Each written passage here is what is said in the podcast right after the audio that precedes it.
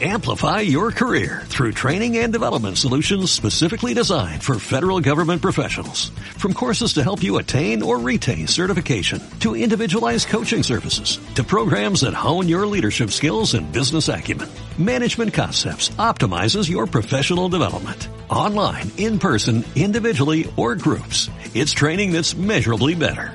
Learn more at managementconcepts.com. That's managementconcepts.com. mente es el espacio para el diálogo, reflexiones y derrumbe de los mitos de la salud mental. Una serie de episodios a tres voces que platican, que nos invitan a reflexionar sobre nuestras emociones, las relaciones, decisiones y vínculos. Esto es Invierte, en, tu, mente. Comenzamos.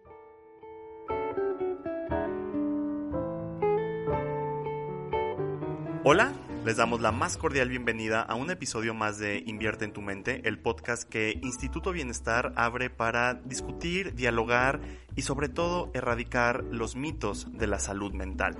Hoy un episodio especial acerca de la prevención del suicidio en el marco justamente del Día del Suicidio. Yo soy Enrique Macías y en esta ocasión me acompañan pues dos grandes psicólogos, dos grandes este profesionistas acerca de la salud mental, pero sobre todo con una gran sensibilidad que nos vienen a platicar sobre esta temática pues sensible, este, pero pues de la cual se tiene que hablar. Y pues primero las damas. Hola maestra Verdín, ¿cómo está? Hola Enrique, muy bien, ¿y tú? Muy bien, muy bien, muchas gracias. Y también nos acompaña el licenciado Martín. Hola Martín, ¿cómo estás? Hola Enrique, muy buenas tardes. Contento de estar aquí con usted. La maestra Tere Verdín, licenciada en Psicología por la Universidad Autónoma, maestra en Terapia Gestalt y actualmente maestrante en Desarrollo de la Subjetividad, con más de 22 años de experiencia, fundadora y actualmente pues, presidenta del Consejo de Instituto Bienestar.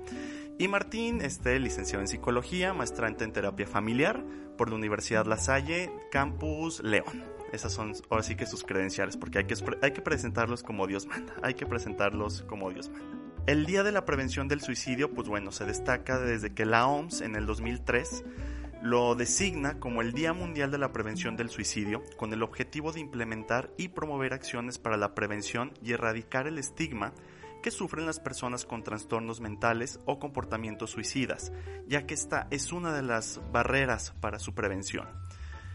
Creo que esto también este, es importante partir para pues ir entablando el diálogo ya que la Organización Mundial de la Salud define el suicidio como un acto deliberadamente iniciado y realizado por una persona en pleno conocimiento o expectativa de su desenlace fatal. A este respecto, la OMS señala el suicidio como un problema multifactorial que resulta de una compleja interacción de factores biológicos, genéticos, psicológicos, sociológicos y ambientales. No obstante, apunta a la prevención y el tratamiento adecuado de la depresión, abuso del alcohol y otras sustancias.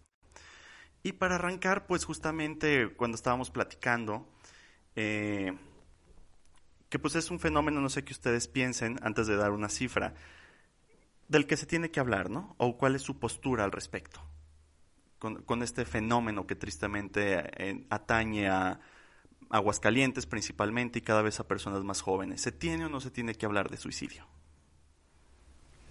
Pues cuando te escuchaba, yo creo que una de las cuestiones, además de hablar del tema tal cual del suicidio, pues es lo que está detrás, ¿no? Como aquello que vela, aquello que oculta, el sufrimiento, el temor, eh, los miedos, la, los afectos, ¿no?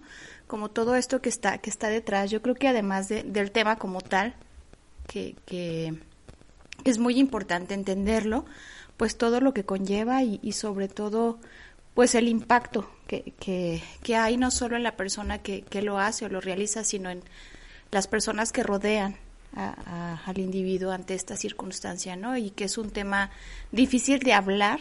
Los profesionistas podremos dar nuestro punto de vista, pero yo creo que es mucho más difícil también para quien lo vive o, o de alguna manera ha experimentado la experiencia con, con alguien cercano. Claro, y sobre todo eh, la importancia de darle un lugar cuando los temas tienen cierta eh, eh cierto mm, contenido en secreto, cierto contenido emocional, eh, pues no agradable, tristeza, enojo, incluso vergüenza para los familiares, este, va generando como una especie de ocultismo ante el tema. Y eso va generando paradójicamente que se oculte y al mismo tiempo que se replique, Porque lo que no tiene palabra, pues se queda como en las sensaciones, se queda como en el imaginario, se queda en todos pensamos y todos decimos, pero nadie sabemos, Entonces, por eso es muy importante que se hable, que se exprese tal y como y sobre todo por partiendo de esto que propone la OMS, ¿no? Una enfermedad mental que tiene consecuencias pues de vida. Y fíjense qué, importante esto que, y justamente me gustaría ligar lo que dice Martín, que si no se habla es como si, no pasara, pues unas cifras justamente de la Organización Mundial de la Salud que pues sí pasan, ¿no? Por más que se callen. Cada año se suicidan cerca de 700 mil personas. Por cada suicidio consumado hay muchas tentativas de suicidio. El suicidio es la cuarta causa de muerte entre los jóvenes de 15 a 19 años, que yo creo que esto es un dato verdaderamente alarmante. El 77% de los suicidios se producen en los países de ingresos bajos y medianos. Y la ingestión de plaguicidas, el ahorcamiento y el disparo con armas de fuego son algunos de los métodos más comunes de los suicidios en el mundo. Entonces, bueno, hablando de estos datos que pues la verdaderamente pues, te dejan escalofríos, ¿no? Sobre todo cuando ves los rangos de edad. Y creo que sí en Aguascalientes, este, pues es cada vez más común, ¿no? Que escuchar en las noticias cuando los niños consumen este, pues este acto. Y, creo que ya lo empezaba a abordar un poco Martín. ¿Por qué hay este estigma alrededor del suicidio? O sea, este forma, no sé si clasificarlo así, de muerte, que creo que siempre ha existido, ¿no? Desde el, o sea, desde el principio de la humanidad, o al menos que hay registro de esta cultura, de la civilización.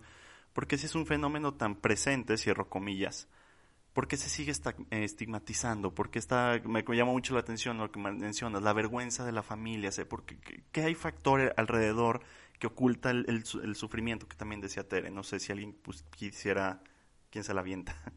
Bueno, a ver, eh, cuando hay un tema, siempre que es un tema doloroso, siempre que hay un tema que, que lastima, que hiere fibras sensibles, siempre es difícil nombrarlo. ¿Por qué? Por el contenido emocional que tiene y por la incapacidad de poder hablar a través del, eh, pues justamente a través del lenguaje o para que el otro escuche lo que se está viviendo y que pueda entender lo que yo vivo. Más si a esto le agregamos como la mirada social, lo que se dice del suicidio o la mirada religiosa, independientemente de cualquiera que se practique sobre este fenómeno, pues hace que tenga un contenido como de ocultismo, como de qué va a pasar, ¿no? Como que, de lo que diga va a lastimar, qué de lo que diga va a contribuir al problema o dañar más a las personas, o se va a repetir o no se va a repetir. O también esta idea de si no lo toco, no va a doler. Pero ahí está, como cuando barremos el polvo abajito de la alfombra y ahí se queda. Este, entonces, e, esa es como la situación, ¿no? Por eso es que es un tema eh, tan curioso. Otra de las cosas, un segundo punto que yo diría ante todo esto sería los factores que influyen en este fenómeno y que no se habla. Casi siempre pensamos en un fenómeno como único, como individual, o sea, es decir, la persona que se quita la vida, eh, y si decimos si tiene problemas, si tiene depresión, si tiene... Sí, eso también, pero nadie habla, por ejemplo, como tú lo comentas, ¿no? Yo lo pensaba, pero ahorita que lo dijiste en estadísticas de la OMS, este, eh, una de las principales razones por las que la gente se quita la vida es por el tema económico. Y el tema económico tiene que ver con la situación política, con el nivel de desarrollo de los países, con el nivel de ingresos de la persona. Entonces, es un fenómeno tan complejo que tiene tantas variables que ni siquiera podríamos como terminarlas de, de, enlistar el día de hoy. Entonces, al ser con tantas variables también es como desde dónde lo estoy diciendo y cómo lo estoy comentando. Eso sí es lo que aportaría yo. Y yo creo que algo, algo, cuando escuchaba a Martín, pensaba algo, algo importante, ¿no? Se va a escuchar como duro, pero bueno, la persona que decide o elige quitarse la vida ya se fue, ¿no? Lo, lo, el impacto es con quien queda vivo, ¿no? O sea, toda la, la serie de preguntas, de cuestionamientos, de, de angustia que queda ante la gente que está alrededor, ¿no? Los padres, la pareja, los hijos, si ese suicidio, si esta persona deja una carta, si va intención hacia alguien, o sea, es genera un em, impacto psíquico del que no es fácil hablar y no como chisme, porque esto no es así, ay, vamos a hablar y a contarlo, no, es vamos a hablar del impacto psíquico y del dolor que queda mirar algo que jamás pasa por la cabeza, ¿no? Que se queda sin respuestas. Claro, claro, porque además este Pues ahorita que decías de las respuestas, pues también es si ya hubo preguntas desde antes, ¿no? Porque a lo mejor algunas familias lo sospechaban, se preguntaban, algunos, por ejemplo, adolescentes van dando avisos, ¿no? Ajá, van, van así como, no es algo que, que se hace de un día para otro. Digo, sí hay casos, pues no podemos generalizar, pero aquí esto que decías de por qué no se habla, pues justamente porque el tema se puede hablar, por ejemplo, ahorita con la estadística, ¿no?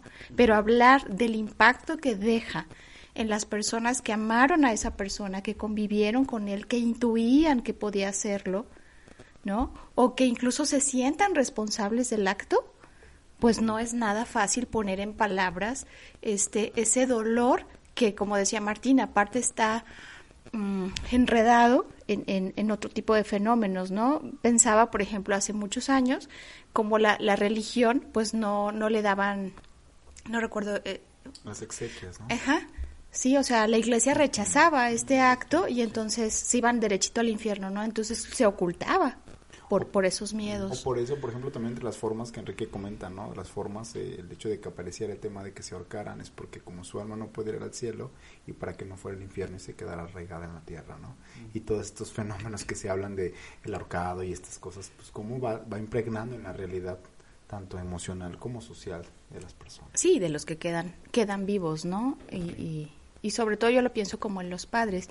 Y pues lo complejo que es escuchar a, a, una persona antes de que haga ese intento, ¿no? O que lo, que lo determine. Y partiendo de este tema, o sea, de este punto, creo que es, como dices, ¿no? Pues a final de cuentas, pues quien decide quitarse la vida, pues ya se va, ¿no? Eh, estas mm, ideas suicidas, o sea, bueno, mm, creo que medio lo empezabas a resolver, ¿no? O sea, que se gestan, hay, quien, hay casos en los que no, pero en el caso de que cuando se gestan, o sea, hay como una, hay un proceso, hay una ruta, o sea, primero es como, y por los términos que ahorita estaban hablando, ¿no? O sea, idea, pensamiento, o sea, ¿cómo serían estas, este, cómo se da esto? O sea, porque me queda claro que a lo mejor todos en algún momento de la vida pues, nos hemos querido morir, ¿no? O sea, sí, o sea, Pero no matar. que es una gran diferencia, ¿no? Exacto. Que recordaba un taller que nos dio este la maestra Gaby Mungia de, de Guanajuato, que decía eso, no, no es lo mismo, pero o sea, está eso, ¿no? Pero, ¿cuál es la, justamente la diferencia entre el quererse matar y el quererse morir? Antes de esa, responder esa pregunta, creo que es para ir como separando, haría como este comentario. La mayoría de las personas que, que intentan, que gestan o que incluso consiguen privarse de la vida, no se quieren morir. Okay. Eso es algo bien interesante. La mayoría de las personas que terminan quitándose la vida no se quieren morir la mayoría de las personas tienen una situación demasiado dolorosa, demasiado desagradable, que no saben, no pueden o no quieren afrontar. Entonces la muerte es la única opción ante eso que no puedo afrontar. Eso es muy interesante porque entonces cuando yo, yo reconozco esto, es de, ah, es que él se quiere morir o ah, es que aquel quiere llamar la atención. No, esa persona está viviendo una situación de sufrimiento, de sufrimiento, voy a decirlo así, real y subjetivo. Es como pareciera paradójico. Real es decir, lo está padeciendo. Y subjetivo porque obviamente tiene que ver con algún asunto que a lo mejor para ti pueda parecer, ay, pues nomás si hace esto, ¿no? No, sí, claro. para esa persona. O sea, si nomás y, se quedó sin trabajo. Exacto. O sea, que, ay, que no va a conseguir nomás otro. está embarazada, pues si ya en estos tiempos no está. Si Qué no bendición es un Claro, hijo. no. Esa persona claro, está padeciendo de una manera real, pero en, en su subjetividad, con cosas que no sabemos de dónde. Y pues está desembocando que pase eso. Y en relación a la pregunta que tú hacías, Enrique, eh, sí hay ciertas escalas. Eh, obviamente lo que nosotros vemos siempre hasta el final es pues aquella persona que lo logra, ¿no? Aquel que consuma el suicidio. Pero antes del consumo, de consumarlo está la, el intento, o sea, aquel que lo hace pero no lo llega a hacer. Más antes está eh, la planeación. Más antes están los gestos. Ok. Y más antes está la ideación. Ok, ¿y qué diferencia entre la ideación y los gestos? Okay. Y la planeación. Ok, vamos, vamos desglosándolo, ¿no? Entonces decimos, el lograr el suicidio es cuando ya justamente lo consuma, ¿sí? Es decir, ¿qué quiere decir? Que ya lo logró, lo que nosotros observamos como el fenómeno. Antes de eso están los intentos, es aquella, aquel acto directo, este, pronunciado a privarse de la vida, pero que no se logra. Ya sea porque el intento no fue tan letal, o porque alguien asistió en ese intento y... O sea, alguien lo interrumpió por... Claro, ¿no? Okay. Como el ejemplo práctico, voy a ser muy pragmático, ¿no? Pues la persona está suspendida en el aire colgada y alguien llega y lo detiene, ¿no? El reflejo siempre es sostenerlo de las piernas para que no exista la, la bronco, eh, bueno, la privación del aire, pues. Entonces ese sería como la, el intento. Después está este, la planeación, ¿no? Que tiene que ver con eh, justamente un eh, eh, pasos, elementos y circunstancias que yo organizo y estructuro para consumir eso que quiero. Entonces yo digo, con ese material, en aquel lugar, en aquella circunstancia. Antes está también, pues, la ideación, que es cuando ya empiezo a pensar yo, uno, sobre el suicidio, sobre cómo lo haría, este, y otro sobre la muerte. También son como dos niveles ahí como, pegaditos. No es lo mismo pensar en qué sería de mí cuando yo me muera o, o, para quitarme la vida, que pensar en la muerte en sí, qué pasaría cuando yo no esté aquí. ¿Sí me explico? Y entonces lo vamos viendo así para atrás no todas las personas corren por todas las etapas, pero casi siempre llega en un orden. Esto que decía Tere es muy importante. Luego tenemos a fijarnos como fotografías, no se quitó la vida y creemos que un día, un día las personas se levantan y dicen, ay, me quiero matar. No. El suicidio es un fenómeno y cuando se hacen estos, eh, bueno, vamos a hablar un, un concepto técnico, las autopsias psicológicas, es decir, como la construcción psicológica de las personas que sí terminan quitándose la vida, nos damos cuenta que tienen muchos problemas de muchos niveles y de muchas circunstancias. Entonces no es un fenómeno de un día, de hecho casi siempre son resultados de problemas emocionales y mentales de largo tiempo. Ok, muy bien. Y fíjate que, que siguiendo con esto que, que, dice Martín, aquí uno de los retos, este, lo pensaba yo como en los más pequeños, ¿no? Los adolescentes, en los, en los niños sobre todo, este, que van dando como las señales de otra manera. Ok, ¿cómo? Sí, por ejemplo, lo, lo pensaba yo en, en la cuestión de, de, los adolescentes. Un adolescente no, no te va a explicitar en palabras que se quiere quitar la vida, que está desesperado. Eso lo hace un poco más tal vez un adulto joven o un adulto, ¿no? Porque va encontrando palabras. Sin embargo, el adolescente, ante lo que le rebasa, justamente lo que sentimos que nos rebasa a nivel emocional, pues es lo que no alcanza tener palabras, ¿no? Entonces, de, de por sí en el desarrollo los adolescentes se expresan con actos, entonces lo que van haciendo son justamente pequeños actos, ¿no? Okay. Desde actos de rebeldía, por eso es muy clásico que digan los papás, llama la atención, pues sí, llama, es un llamado a aquel que está ahí, que de alguna manera quieren algo, pero no saben cómo pedirlo, ¿no? A un alto, a una escucha, a una presencia, a una compañía. Sí, es ellos están sintiendo que eso que necesitan o algo que viven los está rebasando y entonces van haciendo pequeños actos y no con la intención de quitarse la vida. Eso lo, eso lo, lo, lo quiero recalcar. Esto que decía Martín, puede haber personas que nunca pensaron ni siquiera que qué pasaría en su vida si no estuviera, ¿no? Imagínate a alguien que el mismo día pierde este a su familia en un accidente y, no sé, se queda paralítico o algo, ¿no? Entonces puede ser el, impacto psíquico puede ser tan fuerte que no hay suficiente fuerza para afrontarlo. Y entonces ante un impulso pueden lastimarse, pueden este, aventarse de algún lugar, pueden cortarse. Estoy hablando de los extremos. Pero sí es importante, primero, como, como entender que hay quien lo va gestando, pero hay quien no, porque aquí el asunto, yo creo que muy complejo del suicidio, es que no sabemos cómo vamos a responder ante algo que nos pueda rebasar, ¿no? Ninguno de nosotros puede saber cómo va a responder ante la muerte de un hijo, por ejemplo, ante reprobar un examen. Esto que decía Martín también es bien importante, es la subjetividad, o sea, es que lleva a la persona particular. Yo sé que a los psicólogos nos gusta la investigación y a veces hasta la estadística, y digo, es muy importante, pero los que hacemos clínica, yo creo que el mayor misterio es la escucha de con quien estamos ahí, que a lo mejor a, a ti como terapeuta ni siquiera te va a decir, mire, he pensado matarme, ¿no? Uh -huh. Decía una, una pacientita, decía, decía, el día que supe que pude tomar mi vida, que podía tomar mi vida, uh -huh. o sea, ella hace una planeación, el día que sabía que podía tomar mi vida, empecé a vivir. Okay. ¿No? Entonces okay. también aquí, híjole, y también la escucha de los que estamos ahí, pues cómo vamos entendiendo si es algo que se está planeando, se está gestando o es algo que de repente pueden sentir que los está rebasando y, y, y, no las palabras no alcanzan para expresar lo que sienten o para solucionar y entonces ahí se los rebasa. Y entonces en este caso de, de los adolescentes, eh, ante estas situaciones que sea esta rebeldía, esto, o sea, ¿tú qué recomendaciones les harías a los padres? Pues al adolescente qué? Pues a los padres, ¿no? O sea, Fíjate que ahorita que decías al adolescente, que yo creo que aquí hay, hay, hay, dos cosas, ¿no? Primero, los padres, pues es importante que los padres aprendan a ser observadores de sus hijos, ¿no? no Tampoco los vamos a asustar así. Cada vez que usted vea que su hijo se corta, por ejemplo, no, no necesariamente. O sea, lamentablemente ahorita hay ciertas conductas que veíamos como de riesgo que se están volviendo como parte de, ¿no? Lo cotidiano. Lo que sí hay que estar atentos es como esas pequeñas señales de cambio, ¿no? Chicos comúnmente se van como a lo, opuesto, ¿no? Chicos que eran muy aislados o se aíslan de más o empiezan a hacerse... Ay, ¿cómo se dice?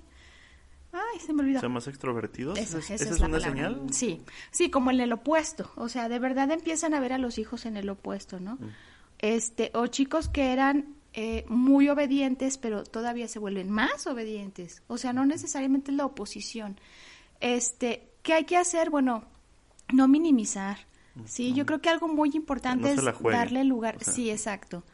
¿Sí? Darle lugar a esas pequeñas señales y, y, yo siempre les digo a los padres de familia, ustedes son los que están con sus hijos, ustedes son los que están ahí y en el fondo saben, o sea, en el fondo sienten y perciben algo. Muchas veces, este, decía una vez, hace poco una amiga, ¿no? Decía, yo no me hago la prueba de COVID, ¿no? Prefiero saber que no tengo. Pues algo parecido pasa, o sea, es, intentamos evitar mirar algo que ya estamos mirando. Mm, claro y no necesariamente alguien que se pueda quitar la vida, ¿no? Sino como esos cambios de conducta, esas formas distintas de trato, esas cosas que se van como a los extremos, que sentimos que se está pasando de, de la raya y que es muy importante que los padres aprendan a observar a sus hijos y también aprendan a escuchar lo que ellos van sintiendo, ¿no? Yo creo, decía una amiga, ¿no? Una madre también siente y se puede expresar, no por objetividad, sino también por su propia intuición y su propia sensibilidad, ¿no? Entonces, algo importante. Y aunque no es solo a los padres, yo creo que algo muy importante es también dirigirnos a los adolescentes, ¿no? Vivimos en un mundo donde la, la para mí el, el asunto del suicidio con niños y adolescentes es muy particular porque se supone, y lo digo así, teóricamente es el adolescente todavía cree que lo que le pasa al otro no le va a pasar a él. ¿No? O sea, todavía no hay un nivel cognitivo que lo alcance a ver inmiscuido ahí. Entonces, todavía la pregunta es, esto que decía Martín hace rato, es que no se quieren matar. O sea, ni siquiera hay un concepto de, de hay, aspectos cognitivos que el chico puede entender la consecuencia. Y no porque sean tontos o listos, sino que a nivel afectivo, sí, ellos todavía no alcanzan como, como a percibir este proceso. Y entonces yo me dirigiría mucho a los chicos en el sentido de es importante que se acerquen a sus padres, ¿no? Aunque estén enojados, aunque estén molestos, aunque sientan que no tienen los padres que quieren, aunque crean que no vayan a ser escuchados, que, que, no, que, que no guarden silencio, o sea, que busquen la manera de poder compartir con alguien este, eso que están sintiendo, ¿no? Que busquen, que busquen la forma de, de ser escuchados. Yo sé que no es fácil y menos para, para los chavos, o a los o los niños, bueno, los niños es otro asunto, pero sí es importante que se acerquen, ¿no? A otros. además ahorita pensaba, ¿no? También, o sea, a un maestro, ¿no? Tal vez en la escuela. A los tutores, a, sus maestros. Yo creo que hay figuras en las escuelas, este, no recuerdo ahorita cómo les llaman, aparte de tutores. Tutores o coordinadores. Coordinadores, este, psicólogos, sus propios maestros, algunos maestros de orientación, o sea, es, eh, orientadores, de hecho, pues que busquen la manera de compartir y que puedan hablar con alguien, ¿no? Que no lo vivan solos. Yo creo que eso es algo muy, muy importante. Y no necesariamente, he pensado quitarme la vida, no. Es si, si hay algo que sientes que de verdad a ti te está rebasando, es importante que lo hablen con alguien, ¿no? Aunque ese alguien a lo mejor al principio no sepa escucharte, decimos, ¿no? Repetimos a ver quién lo va a lograr. Entonces, buscar, buscar, buscar. Y algo como en correspondencia a lo que Tere comenta, pues tiene que ver con lo que, lo que les corresponde a los papás, ¿no? Tere hablaba de que los chicos hablaran de eso, que se acercaran, que, ¿no? Más también a los adultos y a los padres nos toca escuchar esa parte que ellos están diciendo. Es un algo muy común en estos temas que te digan, quiere llamar la atención y la pregunta es, pues, ¿por qué tiene que hacerlo de esa manera? Y la pregunta siguiente es, ¿y por qué tú no escuchas su llamado de atención? ¿Me explico? Claro. Entonces, Ah, de esa manera no te voy a escuchar, más veo que necesitas ser escuchado de algo. Entonces, ante esto, nosotros como adultos nos toca observar, prestar atención y escuchar a aquellos que dicen. Recordemos que los niños y los jóvenes son agua sin cauce y nosotros los adultos somos los cauces que les damos contención. Entonces, es un fenómeno por eso que incluye en la persona que lo hace y la familia, los que estamos cercanos a ellos, para poder escuchar eso que están sintiendo y cómo irlos ordenando. Y bueno, creo que una pregunta muy obvia, porque ya lo leímos en, en la introducción, que es el de qué se puede prevenir, o sea, es un fenómeno que se puede prevenir. Eh, ¿Cómo se puede prevenir? Eh, Porque la gran pregunta es, o sea, ¿cómo puedes prevenir la muerte de alguien, a final de cuentas? Y alguien que es una decisión personalísima, en la que hay un torrente de situaciones y circunstancias que ya nos platicabas, Martín. ¿Cómo sería una manera de prevenirlo? O para ponerla más fácil, nosotros como simples mortales, como maestros, como amigos, como personas, a final de cuentas, ¿cuáles pudieran ser estas banderas rojas, estas red flags, como el término era muy, muy usado, que está alrededor y con el que podemos decir, "Mm, creo que aquí hay algo que no está bien o hay algo que se puede justamente prevenir?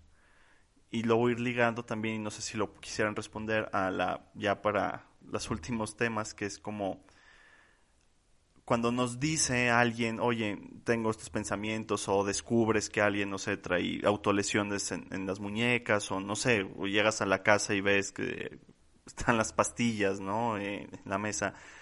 ¿Qué hacer? También, este, como esta otra parte de cuando descubres, cuando ves, cuando te, ajá, o sea, ¿cómo acompañas? Pues yo creo que aquí lo importante primero es pensar eh, que es un tema de salud mental y como cualquier tema, cualquier enfermedad de salud mental, eh, pues tiene sus variables que se relacionan a por qué se gesta y entonces tenemos que empezar a intervenir sobre esas. Eh, el, el tema de la, del suicidio pues es un tema que incluye factores personales, sociales, económicos, políticos. Entonces vamos a centrarnos como en los personales y en los familiares. Uno ya lo fuimos abordando, la capacidad de que la persona tenga para hablar y pedir ayuda y en la familia para escuchar y ofrecer dicha ayuda. Eso es lo principal. Ya paralelo a todo esto, yo creo que yo mencionaría, a menos de que te comente otra cosa, pues la habilidad de afrontamiento. Es decir, número uno, que la persona sea capaz de ponerse de frente a las situaciones adversas que la vida le presenta. Y cuando esas cosas sean demasiado saturadas, por más que yo tenga una excelente habilidad de afrontamiento, si en un accidente muere toda mi familia y me quedo solo, mi habilidad de afrontamiento no va a ser suficiente para esa experiencia. Entonces tengo que pedir ayuda de otras personas. Entonces yo consideraría que esas son como las características fundamentales. Y algo muy importante que, que los que se dedican a esto y la literatura lo dice, a veces, que, a veces creemos que el tema se soluciona como de frente, lo voy a decir así. Luego a veces los programas sociales eh, buscan que el suicidio se solucione contratando muchos psicólogos que atiendan a muchas personas. Y esto no es así. los psicólogos son para los que todo lo demás ya no funcionó y ya necesitan acercarse a un servicio profesional. Antes de eso está la familia, antes de eso está el vecindario, antes de eso está el maestro, antes de eso están las redes religiosas, sociales, de iguales que están sosteniendo a las personas en esos momentos complicados. Cuando ya nada de eso funciona o no es suficiente, pues entonces sí entramos al kit de los psicólogos y los médicos con estos fenómenos. Y solo hasta ese momento. Entonces, muy importante la activación de la red social. Recordemos que las personas que tienden a estar en estas experiencias viven las experiencias, como Tere ya lo comentó, en soledad, injustamente tratados y descalificados y estigmatizados. Entonces hay mucha soledad, hay mucha desesperanza, hay mucho desapego, ¿no? Hablando también tú por ahí de las características, se empiezan a desprender de cosas, empiezan a regalar sus cosas o empiezan a hacer visitas inesperadas porque saben que es el momento. Es muy raro, se le conoce como los suicidios atípicos, ese es como el tema, el concepto legal, las personas que sí de un día para otro deciden. La mayoría de las personas ya lo llevan mucho tiempo en su cabeza, ya lo van gestando, ya lo van planeando y en cierto momento lo ejecutan cuando pasa algo distinto. Luego las familias se dan cuenta, ¿no? Pero pues eh, ya pasó mucho tiempo. Entonces, hablar, ser escuchados y activar todas las redes sociales de Ok, apoyo. nomás ahí para no perdernos. Entonces, primero, o no sé cuál, qué sería lo más fácil primero, como identificar estos focos rojos y después este lo de acompañamiento. No sé, este, o sea, para no perdernos, justamente creo que ahí sí, este, pues para no perdernos. Entonces, ¿cuál sería? Escuchaba ahorita que se desprenden de sus cosas, empiezan a despedirse. ¿Qué otra pudiera ser un, un indicador? Pues lo que, lo que comentábamos hace rato, ¿no? Cambios de conductas, por ejemplo, aislarse o... Es que aquí, aquí la, la, la observación tiene que ser muy sutil, porque puede ser desde el que siempre se aisló y luego quiere ver a todo mundo, como una especie de despedida, que eso tendería más como alguien depresivo, ¿no? Pero también puede ser alguien que se encierre más, que se aísle más. Como yo creo que lo, lo clave de todo esto es como el polo, ¿sí? O sea, la polarización. Y escuchando a Martín, cuando decía de las estrategias de, de, afrontamiento, yo también coincido con él. O sea, hay circunstancias de la vida que tú no sabes Sí, claro, cómo vas a responder. claro. Y una de las cuestiones también muy importantes de observar quienes, quienes estamos acompañando a los otros o incluso a nosotros mismos, pues es no solo lo que me está rebasando afuera, sino cómo lo está percibiendo por dentro. Claro. Porque a veces lo que nos rebasa no es lo que ocurre afuera. O sea, no es el COVID, por ejemplo, no es la muerte, de, es el dolor y el impacto, el miedo, la angustia que yo estoy sintiendo. ¿Sí? Cuando preguntabas de cómo prevenir, pues aquí es todo un misterio porque hablamos mucho del manejo emocional, pero hay emociones que ni siquiera nos atrevemos a hablar, ¿no? Claro. ahorita que decía de los psicólogos, imagínate un maestro que le dan una clase de- o, o le piden que apoye en desarrollo emocional, pues sí, va a hablar de las comunes, ¿no? De las básicas. Pero ¿cómo te vas a sentar con un adolescente a hablar de su angustia, por ejemplo? Entonces, algo importante para aprender a prevenir o distinguir, bueno, más bien acompañar a alguien en esta situación de prevenir una conducta de riesgo o una situación como esta, pues tiene también que ver cómo escuchamos la emoción. Esto que decía Martín me pareció súper importante, ¿no? Hablar y que el otro escuche. Y escuchar a lo mejor es sentarme ahí con él y decir, no sé cómo ayudarte, pero aquí estoy, ¿no? O sea, también ser honestos, ser congruentes, no prometer de más, este, no rascar ideales así, ¿no? Que ese es otro tema también.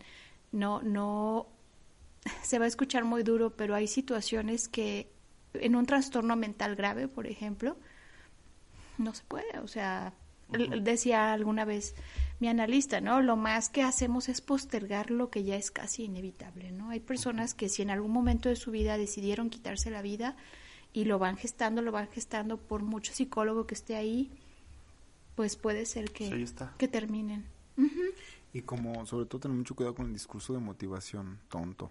Porque luego a veces es como, ¿qué no ves ahí a tus hijos? ¿Qué no ves a tu mamá? Pues no, sí no lo ve. ve. Bueno, sí lo ve, sí pero ve y no, no- puede. ajá, no es no puede. suficiente. Y tu comentario lo único que hace es hundirle más. ¿Sí? Porque entonces, claro, o sea, la persona no es tonta. La persona se da cuenta que tiene unos hijos, que tiene una esposa, que tiene una casa, que tiene... Claro, pero no es suficiente. Cuando a la desesperanza llega, una de las características del suicidio es la desesperanza. La desesperanza es, aún ante las situaciones propias, vidas adecuadas, ¿no? Comida, alimento, sustento, familia, no se puede mirar otra cosa, porque es un tema de salud mental. O sea, estamos a nivel de decirle a un diabético que, ¿por qué no que le eche ganas, que genere insulina? No, claro. no es de echarle ganas. Tu cuerpo no funciona. En nuestro cerebro hay ciertas variaciones químicas que no están dando. ¿Vale? Entonces, a veces con buenas intenciones hacemos grandes errores y eso es bien delicado.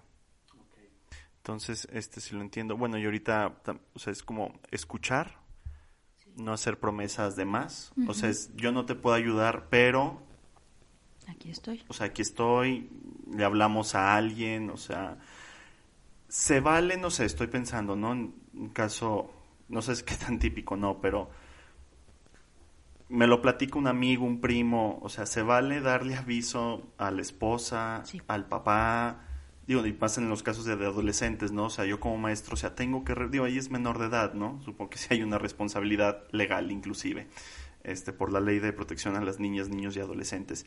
Pero en el caso de adultos, o sea, sí se vale hacer como, oye, fulanito me dijo que se siente mal, que está pensando, que... Yo creo que acabas de, hacer un comentario súper interesante. Se vale, ¿no? Desde, desde, desde dónde estamos valorando la vida, ¿no?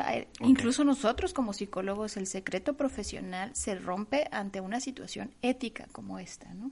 En un menor de edad, en alguien que ya te está diciendo, en, en, en ahí pues se, se juega la, la, la ética en el sentido de la red, esto que decía Martín hace rato, o sea, es cómo vamos a favorecer una red. Y red de apoyo puede ser su familia, o puede ser un hospital de psiquiatría, o puede ser un médico, puede ser. Aquí cada circunstancia es, es muy particular, sin embargo, esto que comenta sí es muy importante. Si alguien no tiene ningún tipo de conocimiento profesional sobre el tema y se acerca a alguien querido, uno pues también te va a angustiar, ¿no? Se vale sentir lo que tú sientas, o sea, si te asusta, incluso tienes todo el derecho y decirle, me asusta más, aquí estoy, aquí, ¿no? O no sé qué hacer, pero si te lo dicen es por algo, ¿no? Aquí también es bien importante, no a cualquiera le vas a decir, me quiero quitar la vida, o ya no tiene sentido, o es, o le vas a decir a aquel, más bien, se lo van a decir comúnmente a aquel del que esperan algo. Ya sea una escucha, ya sea incluso que vayan y les digan, ¿no?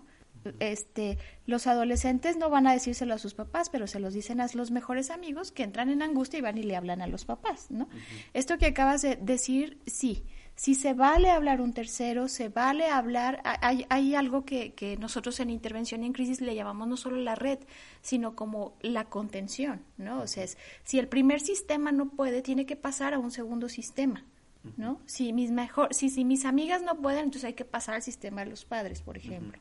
Si los padres no pueden, hay que pasar al sistema de salud. Se va ampliando esta, esta red, esperando que, que entre más grande sea la red, pues tenga mejor estrategia de contención, ¿no? Entonces, claro que se puede avisar, es importante, sobre todo cuando son menores de edad, también cuando son adultos, a la pareja, ojo, hay que avisarle a aquel que sabemos que de alguna manera puede hacer algo mejor que nosotros.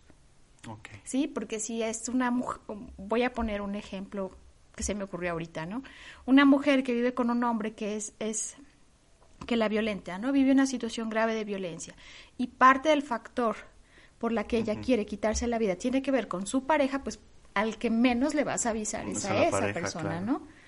Porque quién sabe qué haga, ¿no? quién sabe cómo lo interprete, no porque sea responsable, pero no sabemos la consecuencia. Entonces sí se vale avisar, pero es importante que avises a aquel que sepas que va a hacer algo mejor que tú, que tiene mejores herramientas que tú y que puede darle un seguimiento hacia otro más allá, ¿no?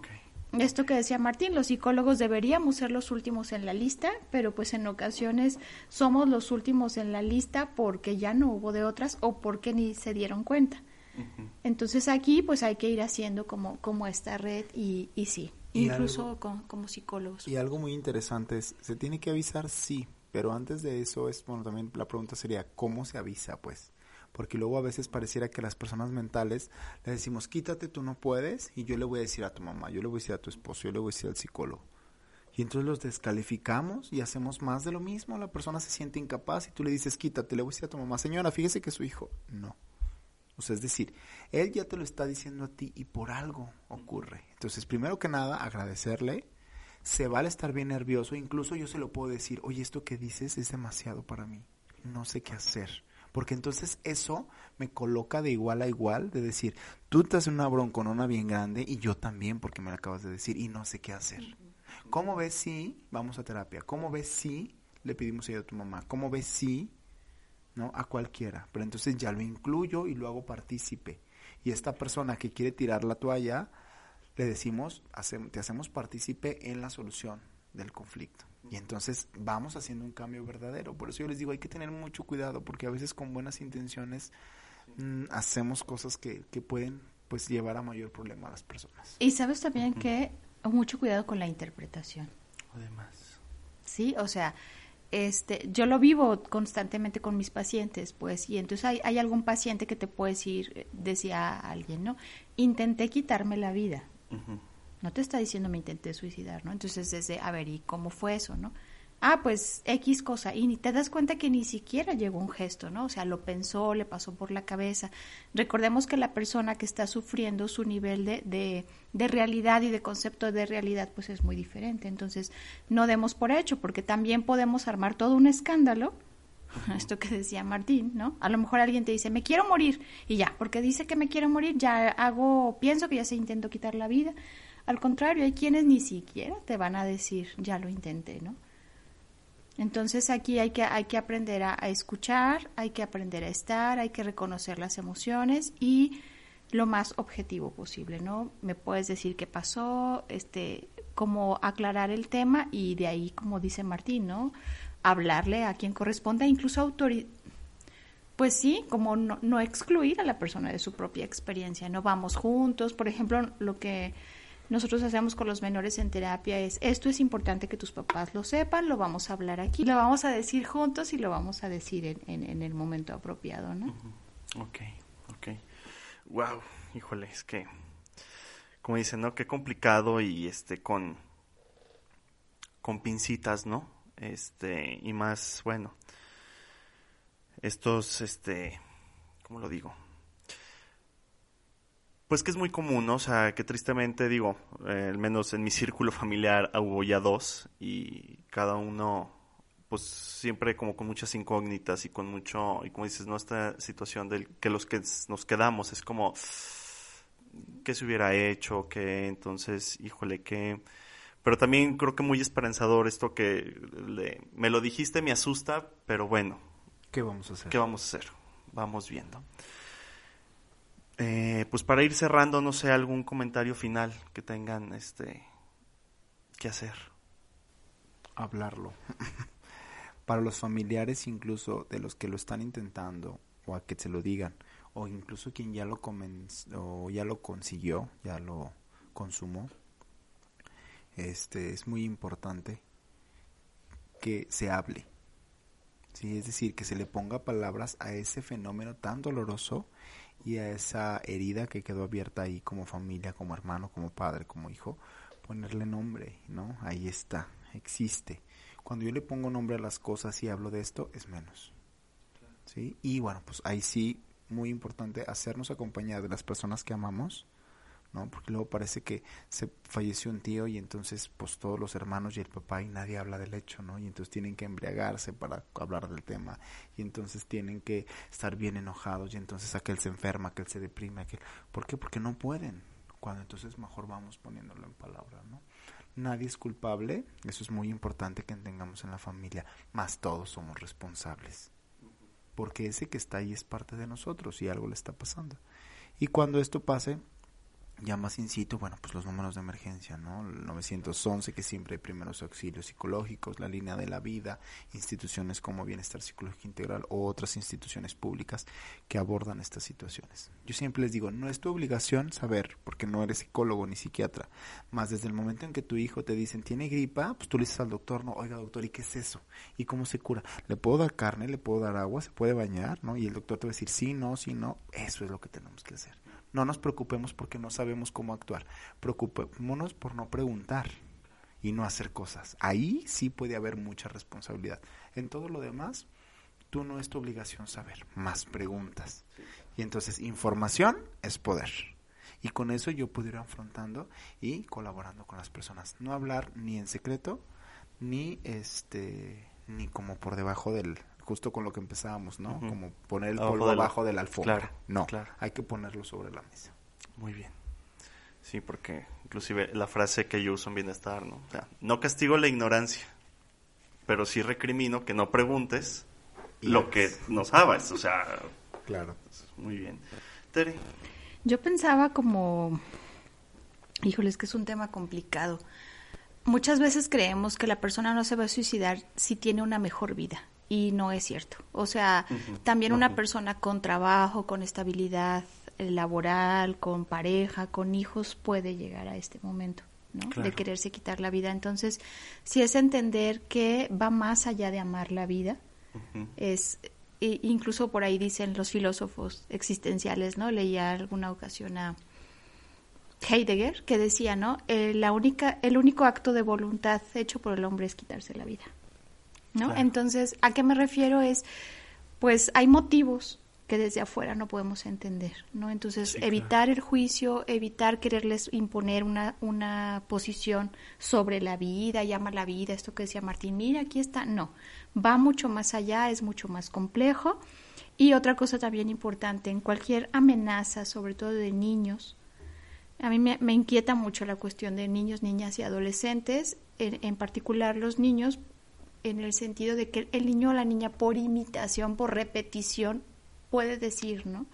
Incluso, incluso a veces son los niños los que empiezan a, manifestar lo que ya vieron en la familia, lo hablan y pueden decir, pues que también yo me quito la vida, ¿no? O me muero, me voy a suicidar, o etcétera. Entonces hay, hay que escuchar, hay que hacer algo y pues que estemos atentos, ¿no? Que hay esperanza, que hay maneras, que hay redes y que también pues más allá de amar la vida, pues también entender que somos humanos y que tenemos topes y límites. Y, y pues acompañar y escuchar. ¿no? Ok, muy bien. Entonces, pues bueno, en resumen es como hablarlo, no, no emitir juicios, acompañar y si no sabemos, pues preguntar. Investiguemos. Investiguemos, hay profesionales. Y pues bueno, justamente para hablar, pues bueno, traigo un par de datos, que es justamente la línea de la vida de parte del gobierno federal, de la Secretaría de Salud y del Instituto Mexicano del Seguro Social. El teléfono es 800-911-2000, atención telefónica 24 horas del día, sin costo alguno, en todo el territorio nacional. Repito, línea de la vida 800-911-2000 y quien reside en el estado de Aguascalientes, la línea Vive de parte de la Secretaría de, Salud del Centro Comunitario de Salud Mental Agua Clara, que es el 449 97 77 205, igual repito, 449 97 77 205 para emergencias psicológicas, ya sea por teléfono, inclusive por WhatsApp, los pueden atender también sin costo. Eh, o ya en caso también de una emergencia, pues el teléfono de de emergencia el 911, los pueden atender. Entonces, pues difundamos esta información, ¿no? O sea, que hay un hay en caso de que pues quién lo puede hacer pues estos servicios de salud pública que se encargan de atender estas crisis y ya pues ellos les irán marcando la ruta, ¿no? O sea, tanto para quien se siente en una situación de riesgo eh, y pues lo que nos dice Terry Martín, no están solos, ahí están este, estas opciones. Y pues muchas gracias. Creo que salimos un poco esperanzados ante esta temática complicada y grave, que cada vez que pues siempre ha existido y pues no sé si el panorama es si alguna vez dejará de existir o no, pero pues que afecta, afecta mucho a las familias. Y que pues todavía yo creo que cada vez hay más esperanza de que se pueda hacer algo, ¿no? Este, buscar buscar esa escucha, buscar ese apoyo y sobre todo no guardar silencio, diría yo. Claro, y un poquito como de pues de esperanza y de alegría, ¿no? Es decir, estas personas finalmente están hablando de la muerte, están buscando algo ahí y pues también eso nos conecta con la vida de manera paradójica, ¿no? Algo no está bien, algo quieren arreglar, algo quieren nombrar y, hay, y tienen derecho a ser escuchados. Entonces, desde la salud, desde el bienestar, desde la inclusión, desde la pertenencia hay que darles un lugar y un buen lugar, un bienestar, ¿no? Bueno, pues en verdad muchísimas gracias por su tiempo, porque pues la agenda de ambos es, es complicada. Este, y pues muchísimas gracias a ustedes, podcast escuchas. Yo creo que espero que estos minutos les haya, si tenían alguna duda, alguna inquietud, pues les haya servido de algo, ¿no? Por las preguntas o esperamos que les haya dado claridad esta pequeña charla y pues ya saben que este también es su espacio, déjenos sus comentarios eh, en redes sociales, este, estamos abiertos justamente al diálogo, ya saben, si necesitan ayuda, pues hay muchas personas que los pueden ayudar, acérquense a profesionales y sobre todo pues con personas que, con los que ustedes se sientan seguras. Muchas gracias, Terry. Muchas gracias, Martín. Gracias. Gracias. Y gracias a ustedes. Nos vemos. Hasta la próxima.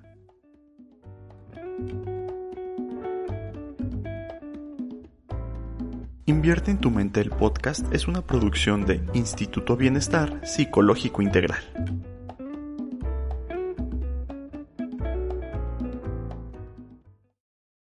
Amplify your career through training and development solutions specifically designed for federal government professionals. From courses to help you attain or retain certification, to individualized coaching services, to programs that hone your leadership skills and business acumen, Management Concepts optimizes your professional development. Online, in person, individually, or groups. It's training that's measurably better.